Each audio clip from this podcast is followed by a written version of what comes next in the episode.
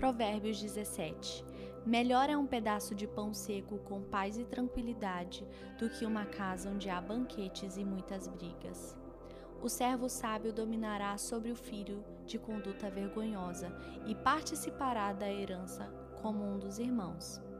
O crisol é para a prata e o forno é para o ouro, mas o Senhor prova o coração. O ímpio dá atenção aos lábios maus, o mentiroso dá ouvidos à língua destruidora. Quem zomba dos pobres mostra desprezo pelo Criador deles. Quem se alegra com a desgraça não ficará sem castigo. Os filhos dos filhos são uma coroa para os idosos, e os pais são o orgulho dos seus filhos. Os lábios arrogantes não ficam bem ao insensato, muito menos os lábios mentirosos ao governante. O suborno é um recurso fascinante para aquele que o oferece. Aonde quer que vá, ele tem sucesso.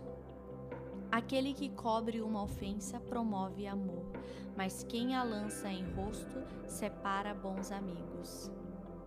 A repreensão faz marca mais profunda no homem de entendimento do que cem açoites no tolo.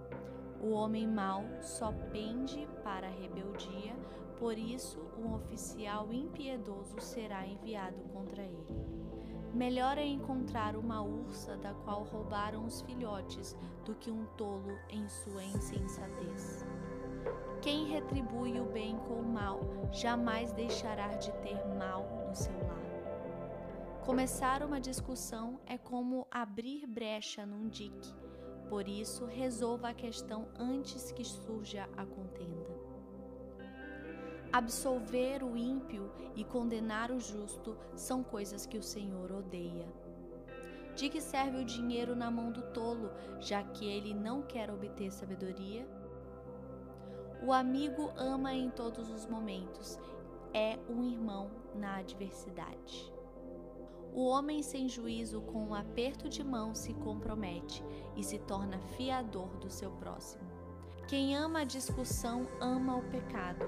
Quem constrói portas altas está procurando a sua ruína. O homem de coração perverso não prospera, e o de língua enganosa cai na desgraça. O filho tolo só dá tristeza, e nenhuma alegria tem o pai do insensato. O coração bem disposto é remédio eficiente, mas o espírito oprimido resseca os ossos. O ímpio aceita às escondidas o suborno para desviar o curso da justiça. O homem de discernimento mantém a sabedoria em vista, mas os olhos do tolo perambulam até os confins da terra. O filho tolo é a tristeza do seu pai e a amargura daquela que o deu à luz. Não é bom castigar o inocente, nem açoitar quem merece ser honrado. Quem tem conhecimento é comedido no falar, e quem tem entendimento é de espírito sereno. Até o insensato passará por sábio se ficar quieto, e, se contiver a língua, parecerá que tem discernimento.